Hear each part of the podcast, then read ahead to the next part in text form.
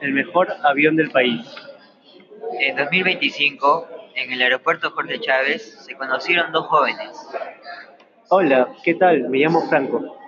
Hola, me llamo Jean-Pierre. ¿De dónde eres? Soy de Pueblo Libre y soy mecánico de aviones.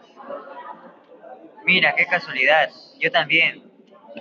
Qué buena elección hiciste, porque nosotros aseguraremos el mantenimiento y verificación de los aviones.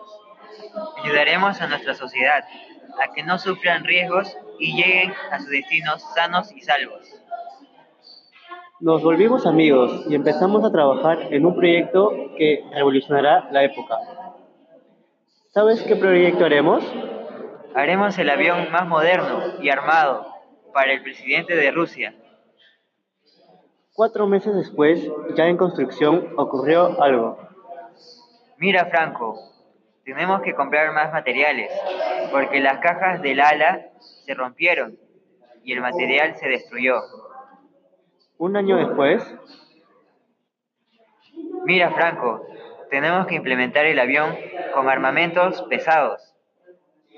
sí, porque el presidente es muy exigente. Mira, tenemos dos ametralladoras automáticas calibre 50 y seis misiles térmicos. Solo falta la prueba de vuelo y nada más. Uf, tanto armamento. Salió, Salió genial. genial.